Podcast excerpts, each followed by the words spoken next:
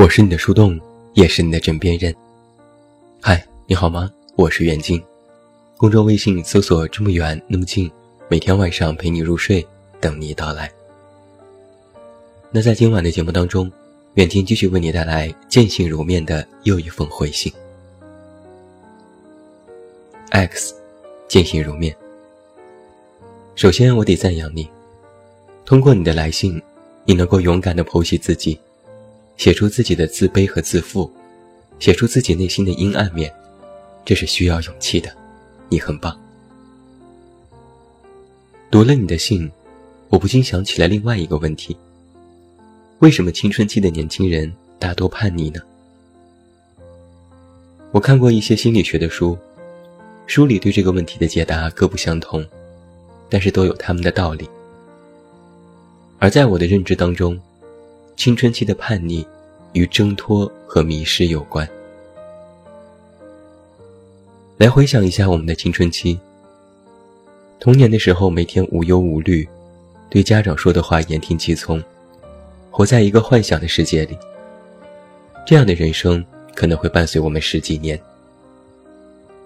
然后突然会在某个阶段，这种类似于信仰的活法就会崩塌，几乎在一瞬间。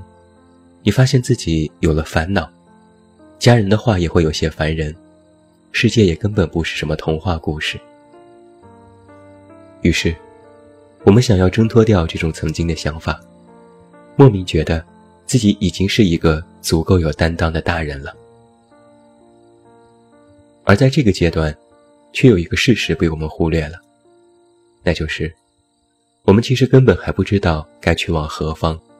其实完全没有什么未来可言，也没有形成稳定的三观。那叛逆的我们，没有办法理解，不懂得宽容，因为我们根本没有学过这些东西。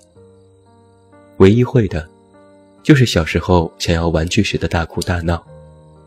所以，我们愤怒，我们叛逆，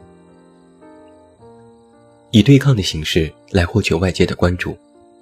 让别人关注自己的变化，也要求别人不再像以前一样的看待自己，自己早就不是一个小屁孩了。想要挣脱以往幼稚单纯的自己，想要快速成长、独当一面，但又不知道该怎么做，迷失在何去何从这个问题当中，就只剩下了和这个世界拧着来。之后又过几年，这个阶段也会过去。慢慢的，我们就学会了长大。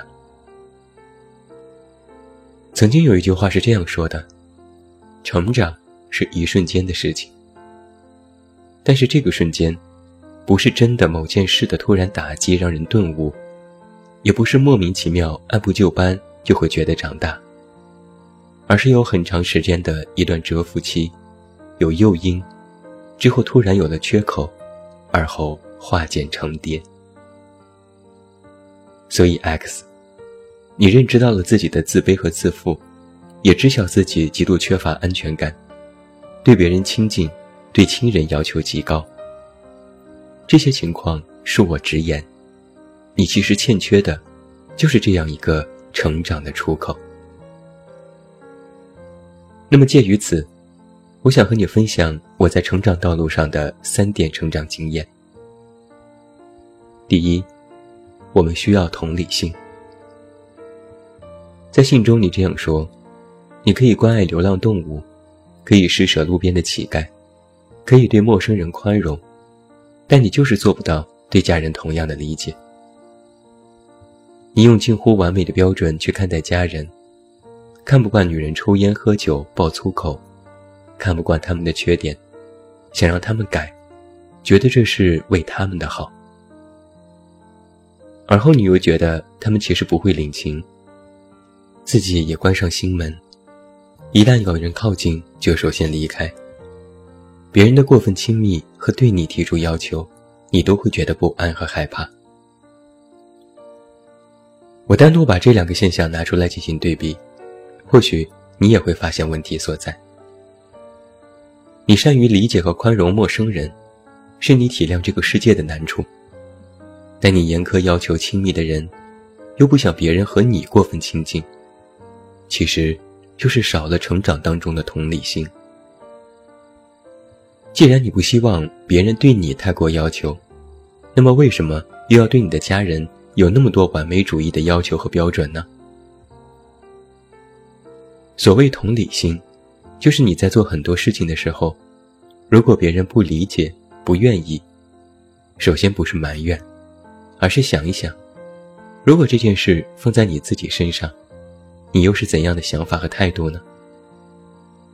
那既然自己没有办法做到，又为什么非要要求别人去做呢？这其中隐含着一个真相是：你渴望通过改变别人，尤其是改变亲近的人，来达到一种自我认同，摆脱内心的自卑。你没有办法让自己改变，那么就希望通过改变别人，来认定自己所做的事情是对的。第二点，我想和你分享的经验是：成长当中的原点，并非是一种绝对正确。我们很喜欢谈初心这件事，甚至把它当成了一种政治正确。一旦有改变，马上就会论定自己是不是变坏了，别人也会说你变了。但是在我看来，在成长的过程当中，初心这件事其实没有那么重要。或者说，不是绝对正确。在你的信中，你说因为之后学会改变，交了一些朋友，大家夸你情商高，但你认为这违背了最初的自己，是装出来的笑容和举止，是从书上学来的，不是自己天生具备的，认定它并非是原本的自己。你想要做回那个原来的自己，但是我却要说。那个最初的自己，是否真的适应现在你的生活呢？有很多人忽视掉这样一个事情：初心也是要与时俱进的。曾经我们不谙世事，设立下一些目标和原点，但这并非是什么生死契约，而是出发时的设想。随着我们的成长变化，很多事情自然也会发生改变。我们会调整行进路线，调整生活姿态，那么初心自然也会进行调整和递进。只要不是违背良心和善意去做一些恶事，如果你做出的改变是为你现在好，那么这都不是错，反倒是你成长变化当中的一部分。你从书上学到了知识和社交技能，运用到自己的生活当中，这应该是你的成长。哪怕它不曾属于原本的自己，但却是现在的你。假设你到了以后再次回望，那就是现阶段你的一部分。没有必要觉得因为你变了，不是原来的自己了，就去盲目否定。书上学到的就不是你自己的吗？那你在课堂上学到的知识、认到的汉字、得到的道理，你会使用，算不算自己的呢？你其实并非是在否定那些技能，你只是在否定此刻成长变化的自己，否定你能够通过努力变得更好这样的途径。第三，我想和你分享的一句话是：这个世界并非黑白是非那么简单。在你给我的信中，我阅读时有一个非常明显的体会是。虽然你剖析了自己的想法，也反复阐明了自己对人对事的态度，但我还是觉得，你看待这个世界的方式太过于直接和简单了。但这并非是你个人的错，而是我们在成长当中眼界格局受限的问题。你说你读过许多书，那现在你来回想一下，你在书里都看到了些什么？那些作者们笔下的世界。故事里的主人公，都有一个怎样的属性呢？曾经我们都觉得世界中的万事万物，不是对的就是错的，不是黑的就是白的，是是非非彰显的格外明显。只要我们学会判断对错，那么活着就是一件很容易的事情。但是后来你就会明白，这个世界其实是一个复杂的多面体。对的背面不一定是错，错的反义也不一定是对。好人不一定一生平安，坏人不一定坏的那么可恶。这个世界其实有非常多的灰色地带，而我们大部分时间都活在这样的灰色地带里，暂时分不出对错。理不出头绪，得不到结论，只能硬着头皮继续走下去。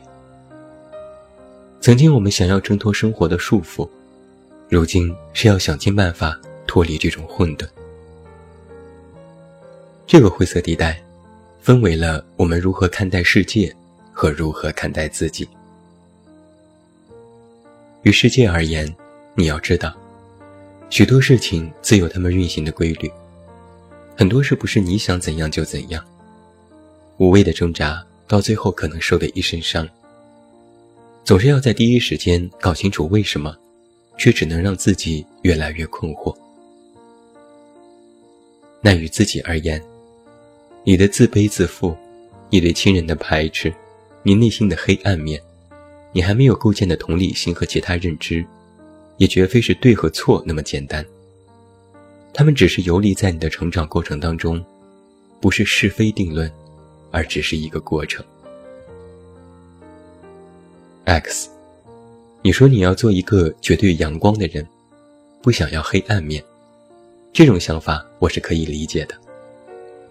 但是我也请你要知道，这个世界本身没有绝对阳光的人，人人都有自己的阴暗面、黑暗面。相比之下。其实更要警惕许多我们说的什么绝对是非对错的事情，因为那本身可能并不真实。但如果认定了这种绝对，就会有失望。光明的背后，不一定是黑暗，而是你的影子，是许多的灰色地带。所以，X，我想对你说的是，在我们人生的过程当中，不是非要论出一个对错的。面对旁人，面对自己，也不是简单的对错那么容易。甚至在很多时候，对和错原本无关紧要。更加关键的是，你觉得这样好不好，合不合适？你要怎么去认知它、接纳它，或者改变它？而你的问题，不仅是在认知上把这些东西放在了绝对的对立面。而且还没有学会接纳和改变，所以难免就会怀疑自我，怀疑这个世界。而我在最一开始所说的成长的出口，就是你要有一种力量，这种力量不是用来判断对错，而是用来验证对错。那想要验证，首先要做的就不是去排斥，而是拥抱它。学会真正接纳你的自负和自卑，不要将它们放在你的对立面，去直面它，之后你才能真正的学会改变。希望你懂得，是非对错不是那么容易看清，也不是绝对的对立，而且也远远不够。使用蛮力不足以面对这个世界，化骨绵掌才能以柔克刚。这么远，那么近，二零一八年八月。那最后，祝你晚安，有一个好梦。不要忘记来到公号远近零四一二，查看最新上线的远近诱惑。